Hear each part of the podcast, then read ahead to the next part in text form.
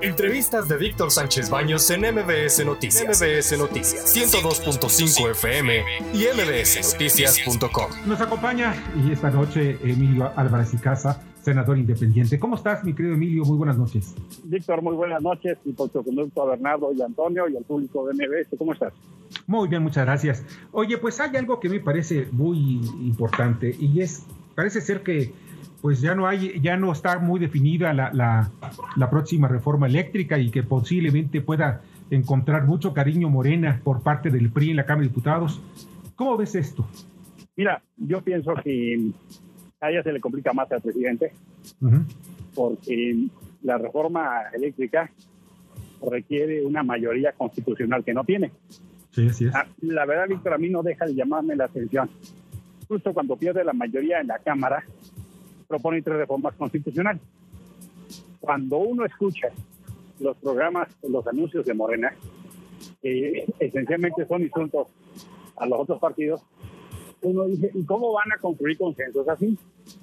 Y luego con todo el tema del escándalo del hijo y la corrupción y la casa gris, más, eh, eventualmente, como tú lo mencionas, yo acompaño, en la Cámara de Diputados puede haber alguna posibilidad. En el Senado yo no veo, ¿eh? Y no, no tienen los votos. ¿Será imposible que haya un primor? Mira, eh, el grupo eh, parlamentario del PRI en el Senado, pues no es muy un grupo de alito, más bien lo contrario.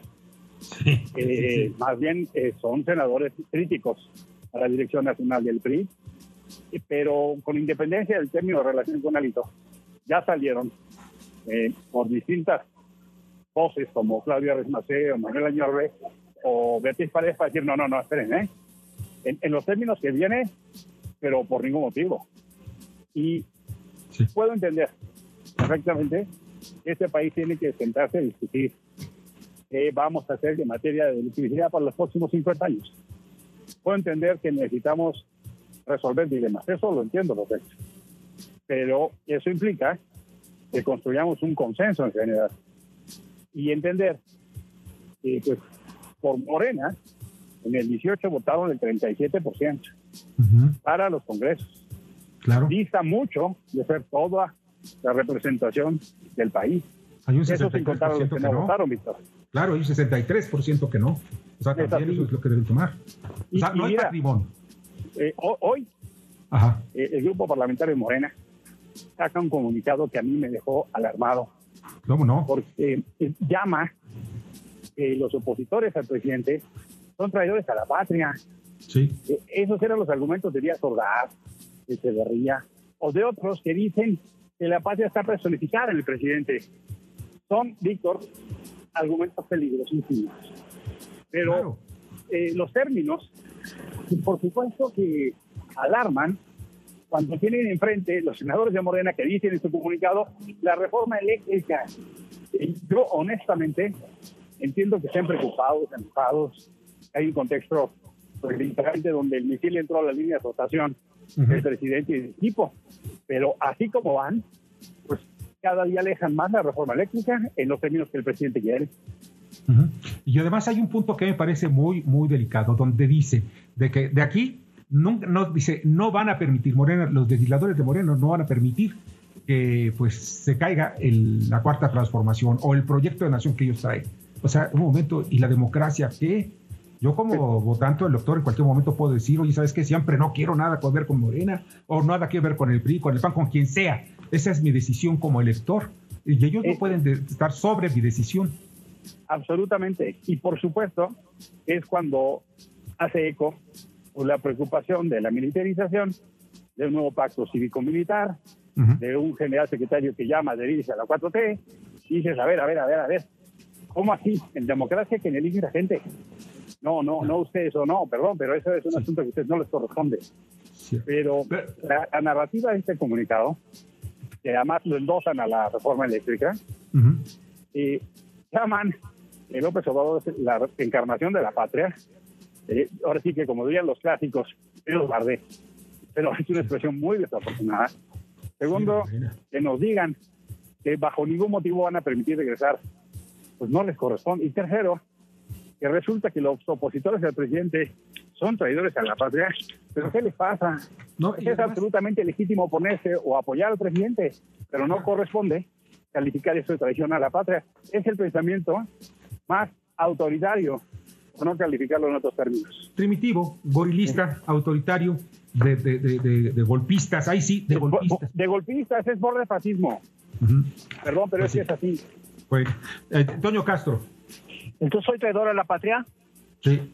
Pues, qué pena de decirte, Antonio, que según qué pena me de los senadores de Morena, sí. Qué pena te toca la de fusilamiento, mano. Así que... Eso, pena de muerte, pero ¿de qué tipo?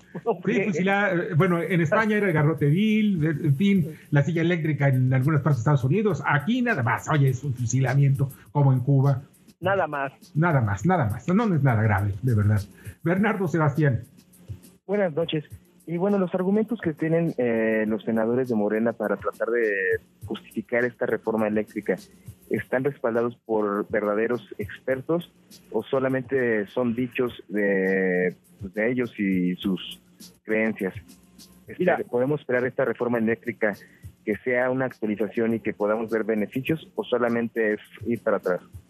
Fíjate que hay dos tipos de argumentaciones centrales la primera es una argumentación muy de tipo ideológico, que nada tiene que ver con la discusión sobre la generación de electricidad y que si recuperamos la soberanía y que entonces el país y entonces vamos a construir la compañía federal de electricidad. Es un discurso pues eh, cuyo correlato es hablar de la tribuna. En términos pues de viva México pues no pero el viva México no genera electricidad. Vamos entonces al contenido técnico. Y ahí esencialmente se están centrando en un personaje como Manuel Vázquez, cuyo saque es que eh, no va a haber ninguna reparación del daño que puede implicar esta reforma, que tiene una concesión del despacho de energía a partir de generar energía quemando combustible y que las energías renovables quedan en último lugar. Claro. Y eso, pues, por supuesto que no es ni aceptable ni transitable. Mira, eh, Bernardo, el 20% del material del combustible que están quemando para generar electricidad se utiliza para hacer pavimento. Nada más para darte una idea del tipo de materiales que están lanzando al medio ambiente. Sí, el chapopote, el chapopote vil, pero es de la peor calidad porque... Eh, y cuando tú dices, mira, eh, México fue, pues, infelizmente, con eso, menos. un país donde siempre está nublado, siempre llueve, y no hay ni tantito viento. Pues no, México es uno de los países con más radiación solar en promedio del mundo. Eh, podríamos dar rienda suelta a una potencia. Y tú ves lo que pasa en Alemania, de cómo están complementando la energía eólica con la solar, porque se han tomado en serio que para el 2030 van a no depender de la energía fósil. Y híjole, y no podemos hacer eso nosotros teniendo Oaxaca, Sonora, teniendo la Ventosa, la Rumorosa, teniendo todo lo que tenemos. Y deciden hacer unos villanísimos a las empresas españolas como Business as usual, en lugar de redefinir los términos, pues es tirar al niño con el agua sucia, ¿no?